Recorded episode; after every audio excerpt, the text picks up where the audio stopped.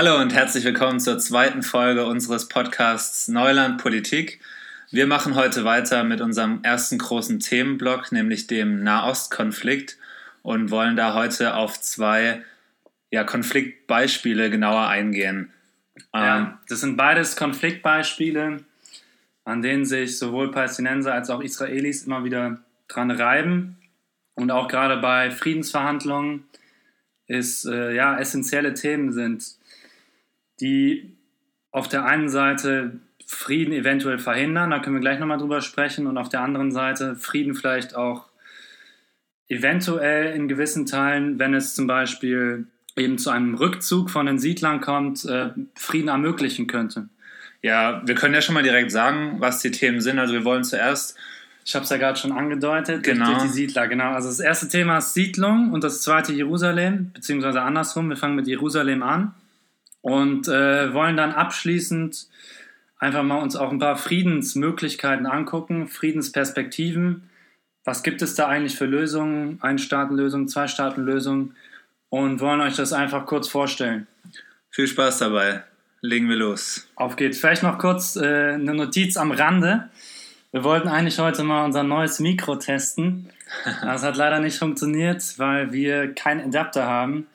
Aber wir werden auf jeden Fall, weil wir natürlich die Wünsche unserer Zuschauer auch ernst zu, nehmen. Zuhörer, ja. Ähm, zu, Zuhörer. Und Zuhörer und Zuhörerinnen.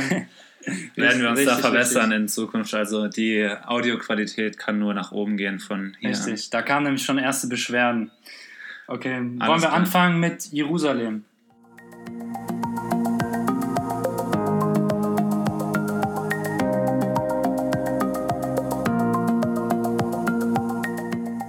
Ja, Jerusalem. Ich will mal anfangen mit drei verschiedenen Namen für die Stadt. Jerusalem, Al-Quds und äh, Jerusalem eben. Das sind drei Namen, die auch für drei Religionen in dieser Stadt eben stehen, für drei monotheistische Weltreligionen, das Christentum, Judentum und der Islam. Und ähm, wegen dieser drei Religionen, aber nicht nur, äh, liegt Jerusalem heutzutage im Mittelpunkt des Nahostkonflikts, kann man mehr oder weniger sagen. Es gibt immer wieder ja, Konflikte dort in der Stadt, Unruhen. Es gibt ja Konflikte darum, wer jetzt welche Heiligtümer mehr, mehr oder weniger kontrollieren darf oder eben nicht. Und darüber wollen wir sprechen. Hm, vielleicht ganz allgemein auch, wenn wir uns die beiden Seiten angucken. Also die Israelis, die argumentieren immer sehr gerne, dass Jerusalem eine unteilbare Stadt ist. Und wie ist das begründbar? Ähm, also wir haben halt 1967, haben wir schon drüber geredet, den Sechstagekrieg, wo Israel eben den Ostteil eingenommen hat. Ein paar Jahre später, 1980 war das, da gab es eine Erklärung äh, von Israel, dass die Stadt ab jetzt unteilbar sei.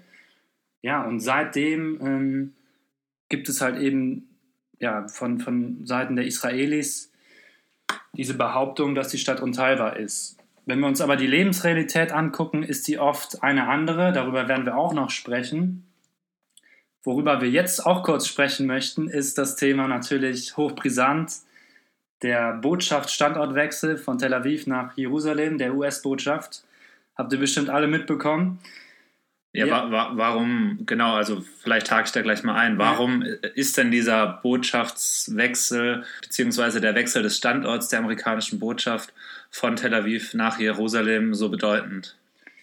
Ja, also man muss dazu sagen, erstmal war es ein, Außenpolitikwechsel der US-Amerikaner, auch wenn einige behaupten, dass es keiner ist, aber seit 1995 gab es diesen Jerusalem Embassy Act, der hat eigentlich schon vorher gesagt, dass die Botschaft nach Jerusalem verschoben werden soll. Der wurde aber immer stets von dem Präsidenten weiter nach hinten verschoben.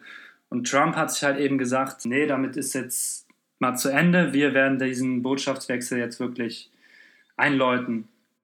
Dazu kommt halt eine weitere richtig wichtige Entscheidung, die gab es in den Medien, wo wurde nicht so krass häufig aufgenommen wie jetzt der Botschaftswechsel, und zwar die Schließung des US-Konsulats in Ostjerusalem das Wort halt hauptsächlich von Palästinensern benutzt und in Anspruch genommen. Und das ist halt schon so ein, ein klares Zeichen in die Richtung, nee, Jerusalem ist die Hauptstadt Israels und äh, die, die Palästinenser, die haben ja keinen Anspruch auf eine Hauptstadt. Also das ist jetzt meine Interpretation, wenn man schon dieses Konsulat eben schließt, tendiere ich da in die Richtung so zu argumentieren.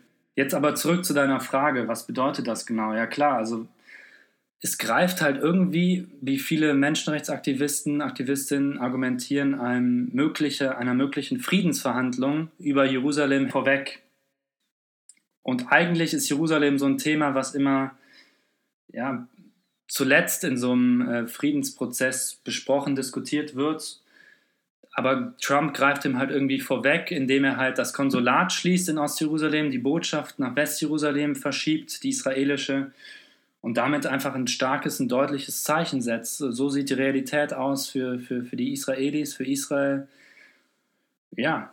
Ähm, Vielleicht treten wir noch mal einen Schritt zurück und ja, nehmen noch mal einen Blick auf das größere Bild und gehen vielleicht noch mal ein bisschen genauer darauf ein, woher diese Bedeutung der Stadt auch kommt für die unterschiedlichen Bevölkerungs- und Religionsangehörige, ja, äh, die in dieser Stadt wohnen. Also woher bekommt, kommt diese besondere Bedeutung? Ja, bevor ich das mache, ich, eine Sache wollte ich noch sagen, und zwar, ähm, dass halt eben so, auch wenn wir nachher nochmal drüber reden, in den Friedensverhandlungen meist so der Plan ist für Jerusalem, dass eben Ostjerusalem zum palästinensischen Staat gehört und Westjerusalem zu einem israelischen und die Altstadt entweder geteilt wird oder internationalisiert wird. Nur das noch zur Info. Ja, warum ist die so wichtig für die Religion? Hm, Jerusalem ist eine Stadt, wo es unglaublich viele wechselnde Herrscher gab in der Vergangenheit. Also wir hatten lange Zeit eine jüdische Präsenz, aber wir hatten auch muslimische, arabische und christliche Herrschaften dort. Und es hat immer wieder gewechselt im Verlauf. Hm, man kann sagen, ab 1516 gab es die osmanische Herrschaft, die dann auch den Juden kontinuierlich wieder erlaubt hat, zu wachsen bevölkerungstechnisch. Es gab dazwischen eine Phase, wo es Juden zum Beispiel gar nicht erlaubt war, dort zu leben. Das war in der Zeit von der, von der christlichen Herrschaft, von den Römern. Was man ja jetzt auch nicht so unbedingt erwarten würde, dass unter der osmanischen Herrschaft es den Juden dann erleichtert wurde, dort zu wohnen. Ja, klar, das ist aber auch so, so eine Sache, da berufen sich auch immer wieder gerne Palästinenser, und Araber drauf, dass eben ähm, die Juden unter ihren Herrschaften dass, dass sie ihre Religion ausleben konnten. Jetzt vielleicht nicht in dem Maße, wie das Muslime konnten, aber sie konnten es und sie wurden akzeptiert. Ja, und bei, bei anderen Herrschaften war das nicht der Fall. Äh, vielleicht mal ganz allgemein zum Judentum. Also wie kommt die Verbindung zu, zu der Stadt überhaupt zum Tragen? Ähm, gut, es gibt König David und der hat nach, äh, nach der Tora, eben nach dem jüdischen nach dem jüdischen wichtigsten Dokument, hat er Jerusalem vor rund 3000 Jahren erobert und zur Hauptstadt der Juden gemacht. Die Juden glauben dazu halt noch an, an die Errichtung von zwei Tempeln, beide errichtet auf dem Tempelberg, auf dem heutzutage die muslimischen Wahrzeichen, die Al-Aqsa-Moschee und der Felsendom stehen. Was man aber feststellen muss, es gibt halt von diesen ja, Tempeln gibt es so gut wie keine Überbleibsel mehr. Lediglich die Westmauer, die existiert noch. Die wurde nicht zerstört und die ist quasi ähm, die heiligste Stätte für die Juden heutzutage. Also die berühmte Klagemauer. Genau, Klagemauer, Westmauer, das sind zwei synonyme Begriffe. Ähm, Im Judentum ist es so, dass, dass Juden daran glauben, dass ähm, sie einen Staat hatten in den, in den ähm, Ancient Times, wie man sagt, in der, in der alten Zeit. In der alten Zeit, ja, so. Dann darauf folgend gab es eben den Staat, das Königreich Israel durch David. Ähm, und einige Jahre nach der Vertreibung gab es wieder keinen Staat. Nach 70 nach Christus war das.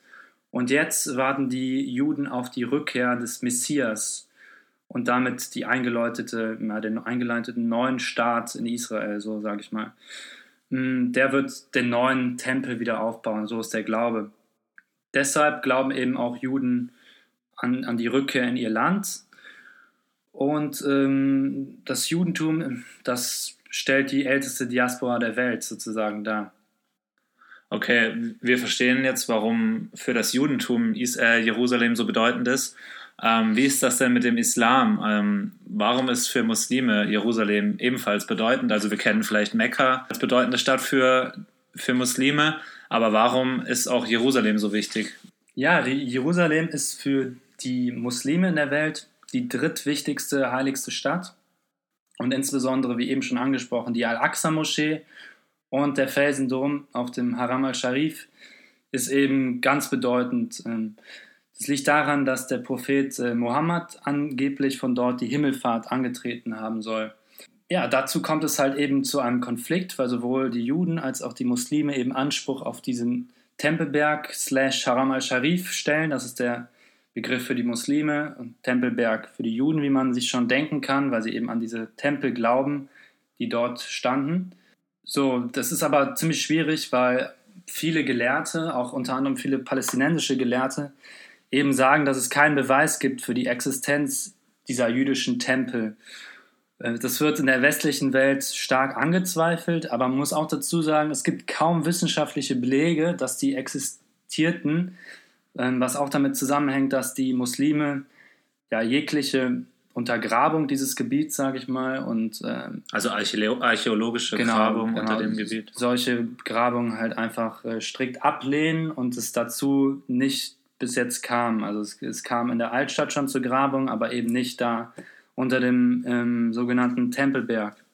Zu dem Islam, zu den Muslimen. Die Muslime haben Jerusalem erstmals 638 übernommen und zwar kampflos. Und damit war eine Phase jüdischer Verbannung aus Jerusalem beendet. Wir haben eben schon mal darüber geredet bei den Osmanen. Es war also auch schon vorher so, dass ähm, ja, unter muslimischer Herrschaft in der Stadt die Juden nicht verbannt wurden, sondern dort leben durften.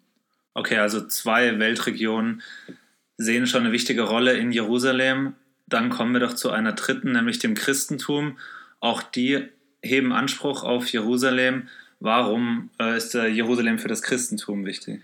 Ja, du hast gesagt, die, die erheben Anspruch, das stimmt nicht ganz. Also man muss sagen, die, die Christen, die stellen als einzige Religion dieser drei keinen ähm, territorialen Anspruch auf die Stadt. Also sowohl Muslime als auch Juden wollen ja die Stadt als Hauptstadt Christen aber nicht. Das heißt aber nicht, dass die Stadt nicht für sie wichtig ist, sondern sie sind auch mit der Stadt stark verwurzelt. Jerusalem. Sie sozusagen geistigen Anspruch auch auf die ja, Stadt. Ja, so, so, kann man es sicherlich sagen, das stimmt. Also Jerusalem wird im Christentum auch Zion genannt.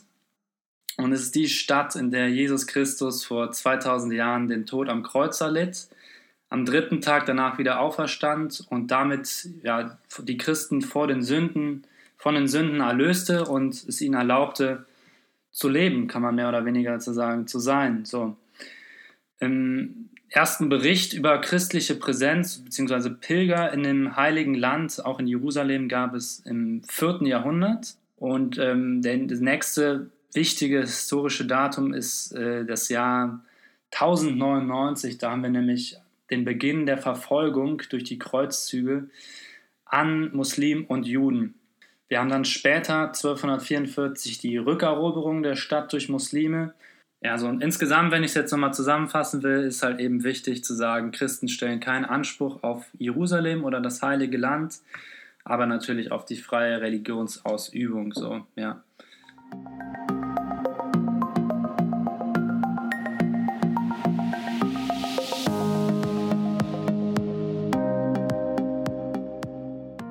Okay, wir wissen jetzt, was für eine Bedeutung Jerusalem für diese drei Religionen hat, vor allem auch historisch gesehen.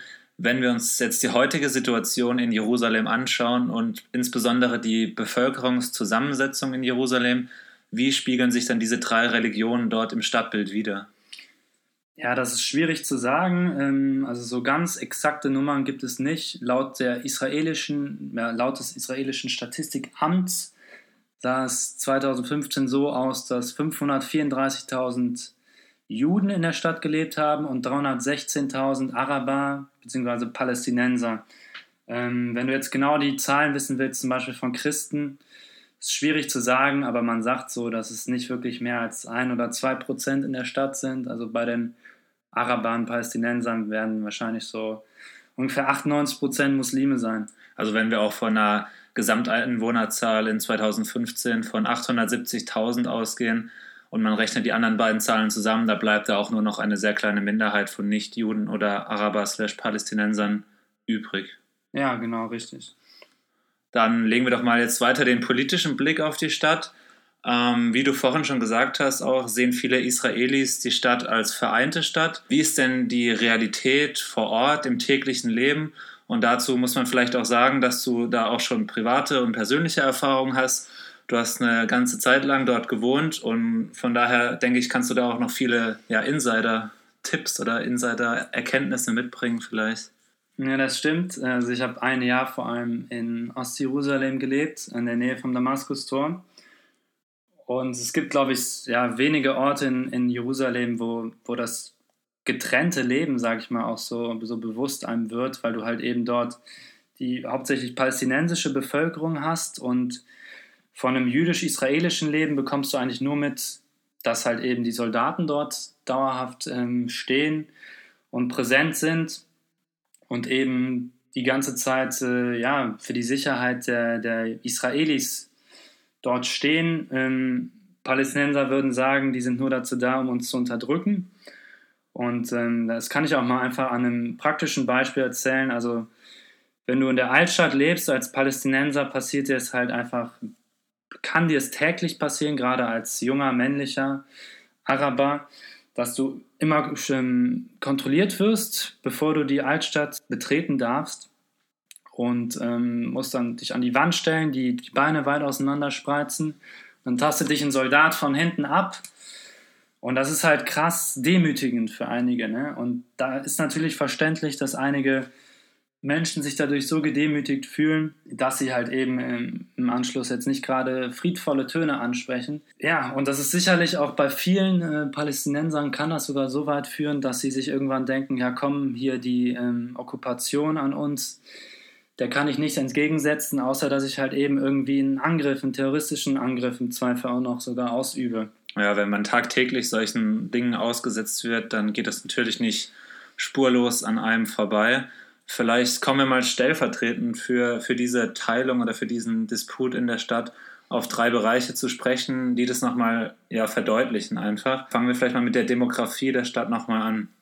Ja, wenn du dir die Demografie anguckst, ähm, dann kannst du absolut nicht von einer geeinten Stadt sprechen, sondern wir haben auf der einen Seite die Israelis, die es geschafft haben, ein sogenanntes Groß-Jerusalem zu errichten. Das heißt, sie haben Siedlungen, jüdische Siedlungen, ähm, die hinter der Green Line von 67 liegen, sprich eigentlich in, auf palästinensischem Gebiet, haben sie mit eingegliedert und ähm, auf der anderen Seite wurden einige Ostjerusalemer Stadtteile hinter die Mauer, die errichtet wurde, gesetzt und damit ermöglicht sie quasi einigen Palästinensern, die eigentlich in Jerusalem leben, nicht den Zutritt in die Stadt bzw. Ja, nach, nach Israel rein. Hm. Wir haben dazu seit 1967 den Fall, dass mehr als 30 Quadratkilometer vom palästinensischen Land in Ostjerusalem konfisziert worden, konfisziert, und zwar eben für den Bau von jüdischen Siedlungen.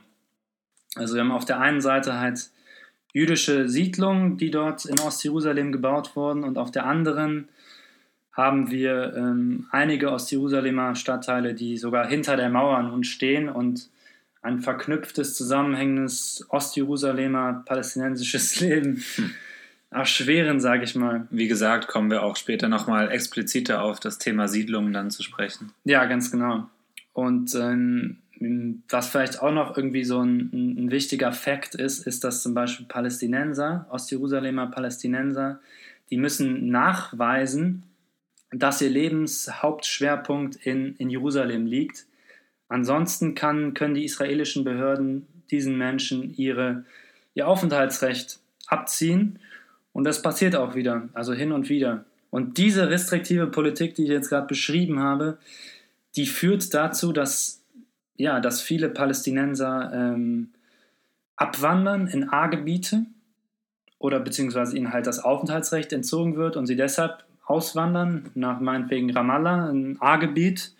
Und es führt dazu, dass äh, palästinensische Bauwesen und wirtschaftliche Entwicklung nur schwer wirklich sich weiterentwickelt. Okay, ein zweiter Punkt, äh, an dem diese Teilung oder diese Nicht-Einheit der Stadt deutlich wird, ist die soziale Infrastruktur. Ja, da kann ich vielleicht auch ein praktisches Beispiel geben. Also ich bin auch oft durch irgendwie so abgelegene Ostjerusalemer Stadtteile gefahren Und äh, ja, da hast du halt echt so den Fall, dass du da du denkst, du bist auf einmal auf dem Land, weil einfach vielleicht kleine Orte sind, aber die von der Infrastruktur einfach auch echt ähm, nicht, um die sich überhaupt nicht gekümmert wird, im Gegensatz zu anderen Teilen in Westjerusalem. Also du hast da kaum Parks und Spielplätze meinetwegen. Du hast da echt kaputte Straßen, das ist dann auch schon die, die technische Infrastruktur, mhm, der dritte der Punkt, dritte auf Punkt. den du hinaus wolltest. Äh, du hast ein schlechtes Abwassersystem, du hast ähm, ja kaum irgendwie Leute, die da sauber machen. Und im Westjerusalem dazu im Gegenteil hast du halt echt wirklich äh, schöne große Parks, du hast ähm, saubere Straßen, du hast äh, keine Straßenlöcher, mhm. Schlaglöcher, das fällt dir schon auf. Ja. Und es fällt natürlich auch den Einwohnern auf, ne? dieser enorme Kontrast dann in der Stadt. Auf jeden Fall, ja, das, das fällt dann auf und das, äh, das fördert jetzt nicht gerade irgendwie, sag ich mal, einen friedvollen Umgang miteinander. Ne? Okay, das heißt, man sieht dann da schon an diesen Aspekten auch die Teilung der Stadt. Wie ist es denn mit der Staatsangehörigkeit der Palästinenser in Ostjerusalem? Haben die dann eine israelische Staatsangehörigkeit oder allgemein auch gefragt, welche Rechte haben die Bürger vor Ort denn? Ja, das ist eine Frage, die man nicht so ganz einfach beantworten kann. Also es variiert schon auf jeden Fall. Man kann sagen, dass etwa heutzutage 6% aller Ostjerusalemer, also Palästinenser, in Ostjerusalem einen Antrag auf einen israelischen Pass gestellt haben. Das können sie seit 1967, aber zunächst haben das wenige getan aus, glaube ich, ja erklärbaren Gründen. Ganz einfach, weil sie sich eben dem Staat nicht zugehörig gefühlt haben und äh, die israelische Macht als Besetzungsmacht gesehen haben oder noch sehen. Hm, der Trend ist allerdings steigend, weil halt auch einfach der, das Leben, das alltägliche Leben durch einen israelischen Pass einfacher wird. Da alleine schon, wenn man jetzt ans Reisen meinetwegen denkt, man wird weniger kontrolliert zum Beispiel. Neben diesem israelischen Pass haben wir ähm, Palästinenser, die entweder jordanischen Pass besitzen oder auch einen palästinensischen Autonomie-PA-Pass besitzen, der allerdings relativ schwach ist, wenn man so will. Also mit dem jordanischen ist man schon besser dran oder mit dem israelischen wahrscheinlich am besten. Die Palästinenser, die keinen israelischen Pass haben, die besitzen alle eine sogenannte Aufenthaltsgenehmigung die ihn eben erlaubt, auch ins restliche Territorium von Israel, sage ich mal, ja, dort einen Job zu finden, zu reisen. Ähm, das ist dann die sogenannte, das, die sogenannte Blue ID. Genau, die wird Blue ID genannt.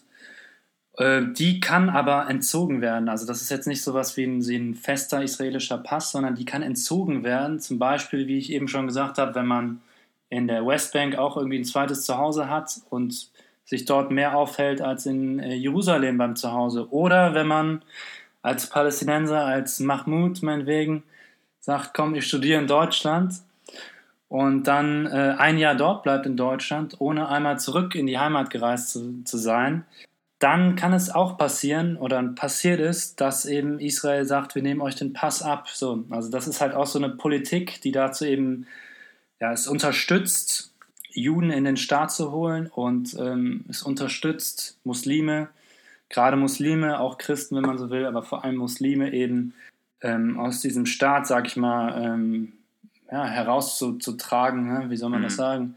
Abschließend und vielleicht auch schon als Überleitung zu unserem zweiten Thema in der heutigen Folge wollen wir noch mal kurz auf die Siedlung in Ostjerusalem zu sprechen kommen und wie diese sich auf das Stadtbild Jerusalems auswirken die Siedlungen, die sind in, in Ostjerusalem sehr präsent. Wir haben ungefähr, ich glaube, es sind so 200.000 jüdische Siedlungen, also Siedler, so ist es richtig.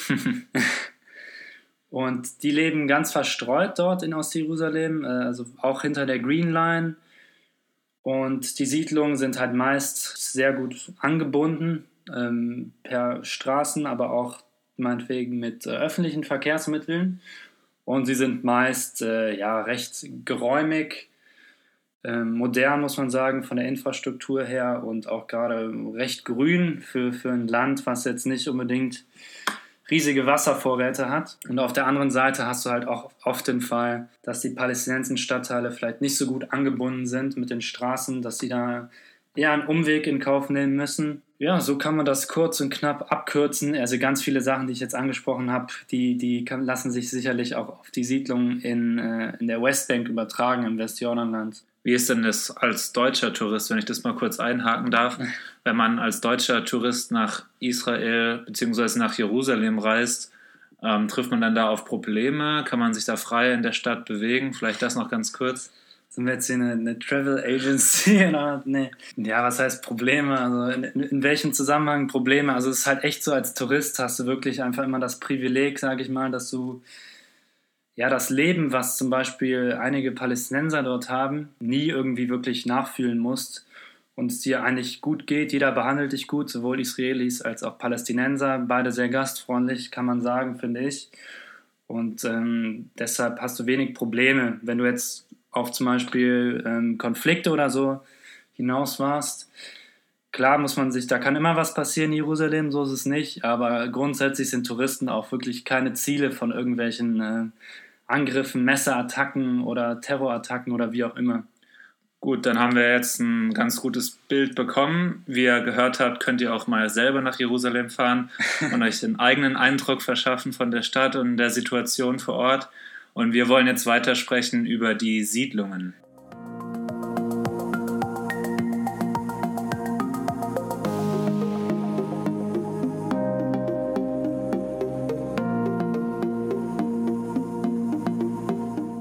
Der Siedlungsbau, ich meine, der kommt immer wieder, fällt der im Zusammenhang mit Friedensverhandlungen. Und wir wollen besprechen, ob es eben ein Hindernis ist für, möglichen, für eine mögliche Zwei-Staaten-Lösung oder auch eine andere Lösung.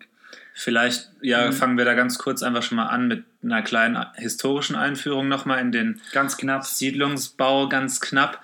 Und prinzipiell kann man sagen, ging der Siedlungsbau schon kurz nach dem Sechstagekrieg, wie ihr hoffentlich noch wisst, der war im Jahr 1967 los, ähm, als die damalige israelische Regierung unter Levi Eshkol Pläne zur Besiedlung der neu eroberten Territorien im Westjordanland vorlegte, mit dem Ziel, die besetzten Gebiete nach und nach auf diese Art und Weise an das Land und an das Staatsgebiet Israels zu binden. Ja, das ist sicherlich ein Ziel. Ähm, andere, ja, wie soll man sagen, Motivationen waren von, von Juden, von Israelis dorthin zu ziehen, manchmal religiös bedingt, äh, sprich, ähm, wie Juden jetzt sagen würden, ähm, Judäa und Samaria das ist, das ist die Westbank quasi in, in der Bibel gewesen. So wird sie dort genannt. Muss besiedelt werden und das ist Teil des, des israelischen Staates. Und äh, da haben wir wichtige Orte, die mit unserer Religion zusammenhängen und deshalb müssen wir dorthin.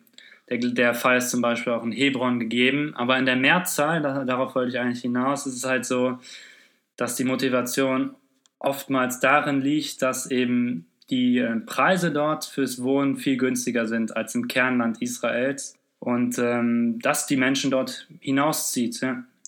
Und ja, später dann ab Mitte der 70er Jahre wurde diese Politik weiter intensiviert. Auch interessant zu wissen, dass dies auch nach den Oslo-Verhandlungen 1993 fortgeführt wurde und auch von der Politik auf unterschiedliche Art und Weise unterstützt wurde.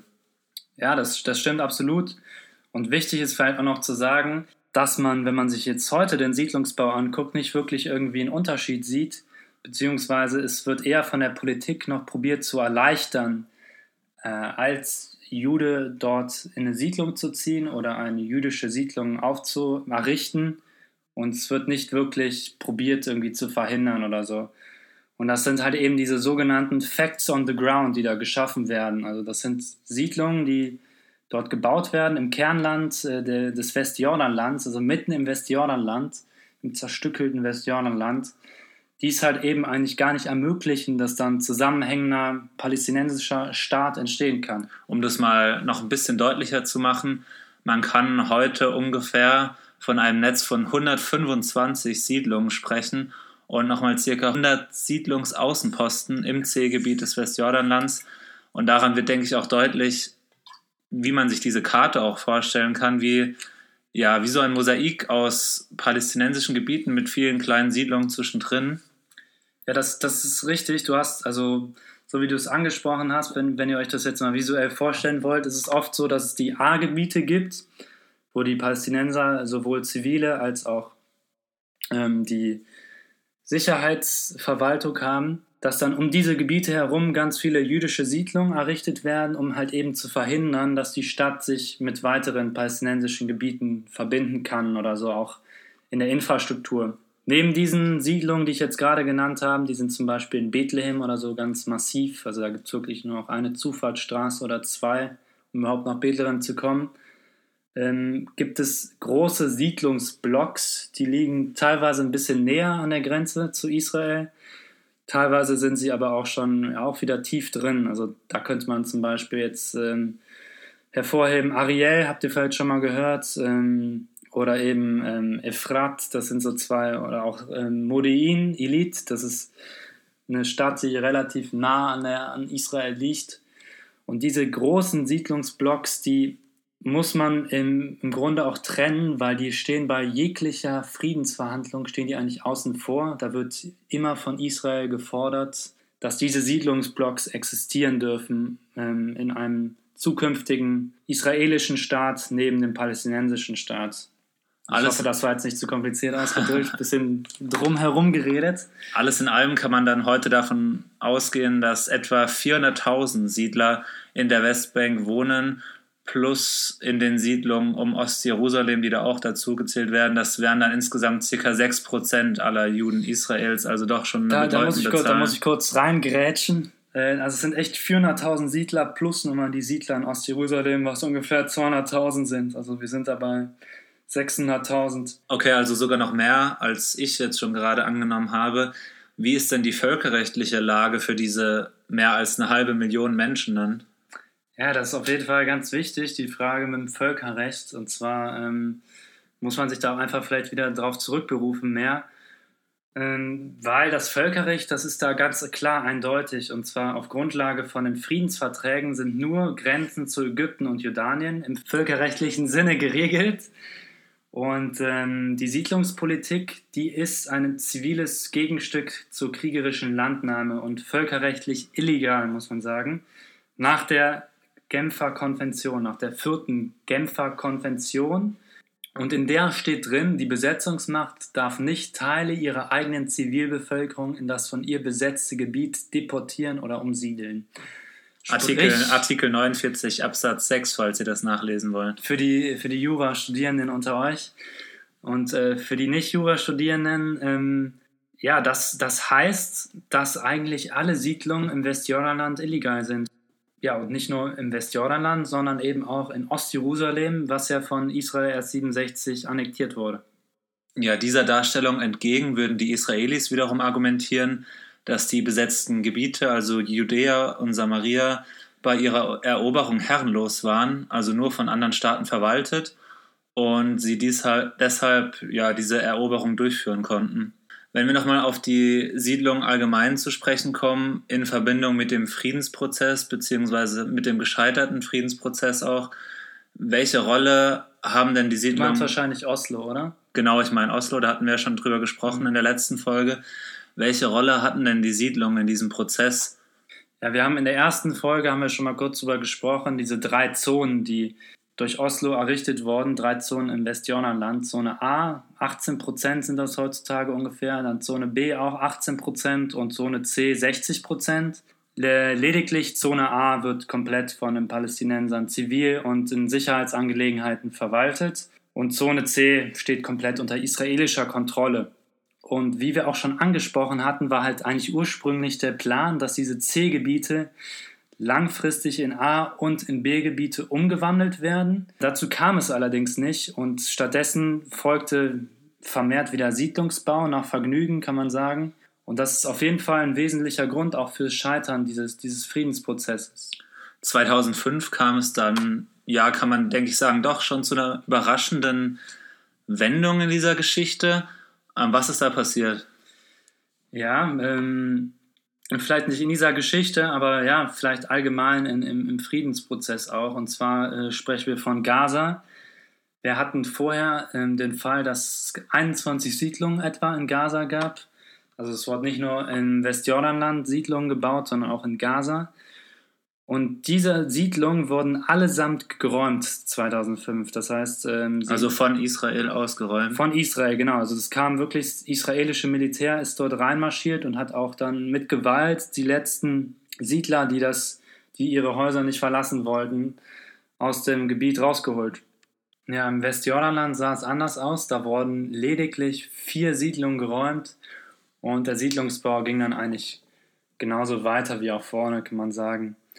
Äh, ja, Simon, vielleicht nochmal zuletzt. Du hast dir eine Umfrage angeguckt, eine israelische Umfrage, in der es darum geht, ob Israelis die Siedlung aufgeben würden, um einen Frieden zu ermöglichen. Wie sieht denn die, die öffentliche Meinung dazu aus? Ja, genau. Diese Umfrage ist vom Juni 2016 und in dieser Umfrage wurden sowohl israelische Juden als auch israelische Araber gefragt, was ihre Meinung dazu ist, die Westbank, also das Westjordanland, zu verlassen.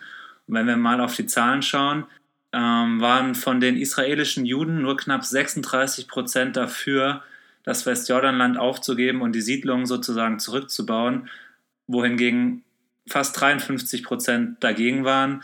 Und die Zahlen sind relativ umgekehrt dann, wenn man auf die israelischen Araber schaut. Da waren es knapp 70 Prozent, die dafür waren, dass die Siedlungen zurückgebaut werden und die Siedler zurückziehen und nur 23 bzw. 24 Prozent, die dagegen waren, was auch ein klares, ja, ein klares Urteil ist, was hier in der Bevölkerung ausgesagt wird. Ja, wichtige Zahlen und dabei wollen wir es auch jetzt erstmal belassen, was die Siedlung angeht. Vielleicht schon mal jetzt ähm, mit Blick auf unser letztes Thema, sorry, dass wir so viel quatschen, nochmal einen Blick auf mögliche Lösungen äh, für, für Friedensverträge mit, äh, beziehungsweise in Bezug auf die Siedlungen. Und da haben wir eben die Lösung, dass israelische Siedler entschädigt werden für den Rückzug von der israelischen Regierung. Ähm, man muss dazu sagen, es würde aber auch auf großen Widerstand stoßen, wie schon in Gaza gesehen, gerade bei religiös motivierten Siedlern, äh, die halt auch gewaltbereit sind. Ja, das wären zwei Dinge, die man im Hinterkopf behalten sollte. Und jetzt wollen wir uns verschiedene Friedensszenarien angucken.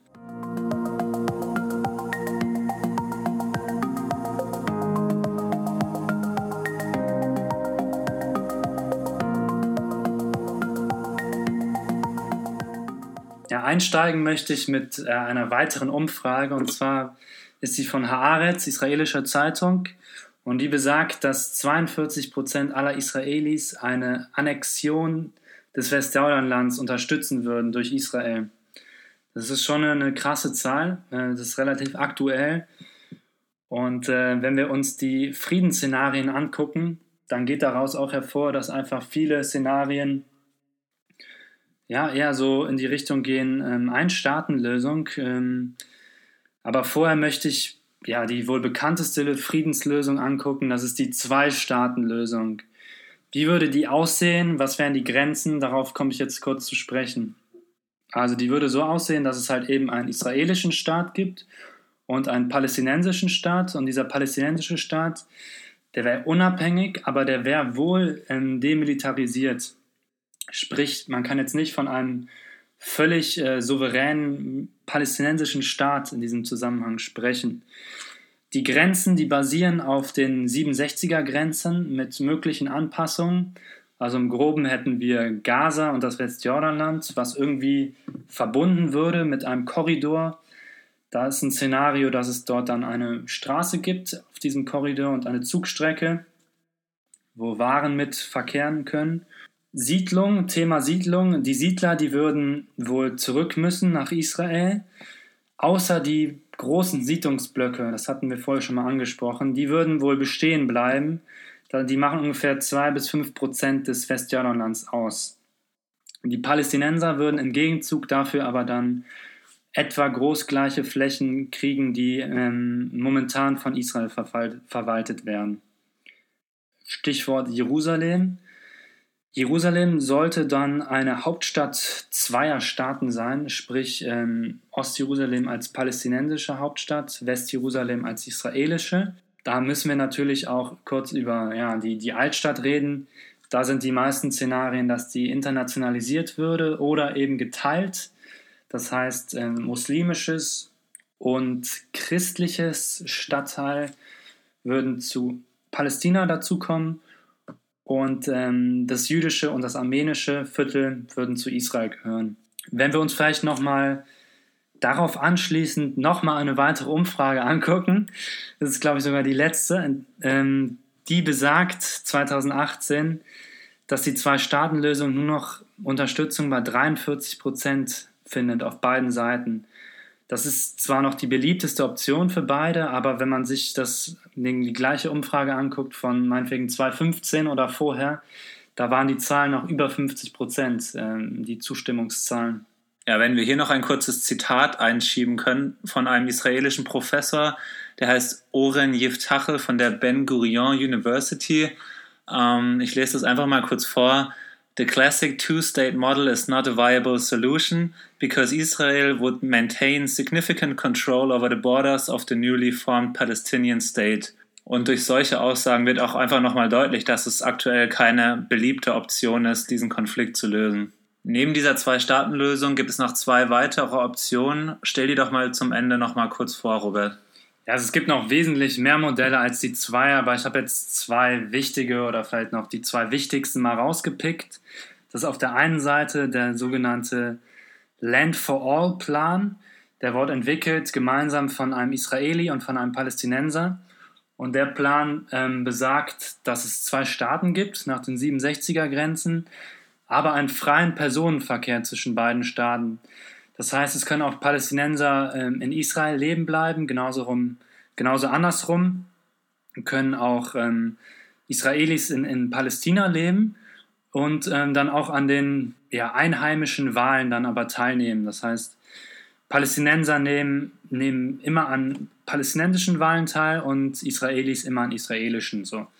Das ganz kurz wesentlich oder noch deutlich wichtiger, entscheidender ist ein anderer Plan, ein anderer Lösungsplan. Das ist die Einstaatenlösung. Das ist die Einstaatenlösung für zwei Völker. Und dort muss man zwischen verschiedenen Ansätzen unterscheiden. Allgemein haben aber alle gemeinsam, dass beide Völker in einem binationalen Staat leben würden. Extreme auf beiden Seiten fordern einen rein muslimischen oder auch einen rein jüdischen Staat.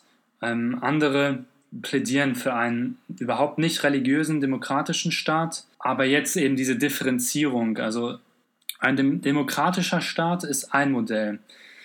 Das würde heißen, es gibt einen binationalen Staat zwischen Jordan und Mittelmeer mit gleichen demokratischen Rechten für alle, für Palästinenser und für Israelis. Dieser einzige demokratische Staat, der eben in den Grenzen von historisch Palästina wäre, der wird vor allem von Palästinensern unterstützt bis jetzt. Und warum liegt das? Also warum ist es so? Das liegt vor allem daran, dass dieses neue politische System mehr auf Gleichheit basiert und Flüchtlingen, palästinensischen Flüchtlingen, die im Ausland leben, die dürften zurückkehren. Und der Staat, der würde nicht mehr Israel heißen, sondern hätte einen anderen Namen. Und Juden dürften, anders als es heutzutage ermöglicht wird, nicht mehr einfach frei äh, emigrieren in diesen Staat. Andere Pläne, die ich kurz vorstellen möchte, nur ganz kurz anreißen, die sind vor allem bei der israelischen Rechten bekannt und beliebt, muss man sagen. Und ähm, dort würde der Name des Landes Israel weiterhin heißen. Ja, das ist das Modell, wo Israel die Westbank annektieren würde und israelische Staatsangehörigkeit gäbe für Palästinenser. Die wird unterstützt durch Teile der Likud beispielsweise und eben halt durch israelische Rechte. Aber da gibt es ähm, auch viel Gegenstimmung zu, weil eben Israelis die Angst haben, dass eine jüdische Mehrheit nicht mehr existieren würde im Staat Israel. Das Gegenargument dazu ist, dass äh, Palästinenser wahrscheinlich erstmal eh keine israelischen Pässe beantragen würden. Es ähm, bleibt offen. Zweites Modell, das wäre eine komplette Annektierung der Westbank durch Israel ohne Staatsangehörigkeit für Palästinenser. Also wirklich eine Hardliner, ein Hardliner-Plan, der auch von einem ehemaligen Likud-Minister vorgelegt wurde und der den Palästinensern lediglich einen äh, Pass, einen israelischen Pass erlauben würde, wenn im Gegenzug zwei weitere, zwei Millionen weitere Juden nach Israel emigrieren könnten und eingebürgert würden, damit eben eine jüdische Mehrheit in dem Staat von historisch Palästina ja, eine jüdische Mehrheit weiterhin vorherrscht. Dritter Plan zu der Ein-Staaten-Lösung wäre eine teilweise Annektierung. Das fordert Bennett, ein israelischer rechter Politiker, und der fordert eben eine Annektierung äh, von lediglich C-Gebieten. Da will ich kurz einhaken. Ähm, das halte ich für relativ wahrscheinlich, diesen Plan, ganz einfach, weil Israel mehr oder weniger diese Fakten schon schafft, dass sie die C-Gebiete gerne annektieren wollen. Und ähm, ja, mehr oder weniger das gerade schon auf einer soften Basis durchgeführt wird und deshalb vielleicht sogar ohne Friedensvertrag es dazu kommen könnte. Das halte ich für wahrscheinlich, dass eben immer mehr Palästinenser in die A-Gebiete gedrängt werden, wie es auch schon passiert. Und Israel probiert, die C-Gebiete auch mit jüdischer Bevölkerung weiter äh, zu bevölkern und eben diese äh, peu à peu zu annektieren. Der letzte Plan, den ich äh, vorlegen möchte, dann haben wir es. Das ist die Föderation. Das kann man sich vorstellen wie in Deutschland mit den verschiedenen Bundesländern oder wie in den USA, dass eben diese einigen, die die einzigen Bundesländer oder die einzigen Föderationen eigene politische Souveränität und Rechte besitzen. Wir haben es in Deutschland, wir haben es in den USA. Und das würde halt eben ähm, ermöglichen, dass es einen gemeinsamen Staat gibt, aber ja, auch als Staate Föderation mit palästinensischer Mehrheit und mit, mit israelischer Mehrheit und die vielleicht friedlich Seite an Seite leben könnten. Okay, wir sehen, es gibt einige Pläne, wie dieser, dieser Konflikt aufgelöst werden könnte. Den ultimativen Plan, der diese Situation natürlich sofort lösen wird, nämlich den Friedensplan von Donald Trump beziehungsweise von seinem Schwiegersohn, den werden wir wahrscheinlich jetzt demnächst auch mal noch zu hören bekommen. Und dann ist natürlich auch direkt Frieden äh, ja, zwischen auf, Israel auf jeden und Fall. Palästina. Also, das ist ja ganz klar. Ähm, aber hierbei wollen wir es jetzt für diese zweite Folge unseres Themenblocks Nahostkonflikt auch belassen. Wir hoffen, ihr konntet einiges lernen. Wir haben auf jeden Fall viel reingebracht, würde ich sagen. Ja, wir haben, wir haben richtig viel reingehauen und äh, hoffen, dass ihr gut folgen konntet. Äh, wenn ihr noch irgendwelche Fragen habt, wie immer, Schreibt uns auf Twitter, das haben bis jetzt auch schon einige getan. Wirklich? Nein, noch nicht. Ähm, oder einfach eine E-Mail, genau wie ihr, wie ihr möchtet. Und gebt uns auch gerne Feedback, was wir besser machen sollen, was wir anders machen sollen, damit wir uns in Zukunft auch weiter verbessern.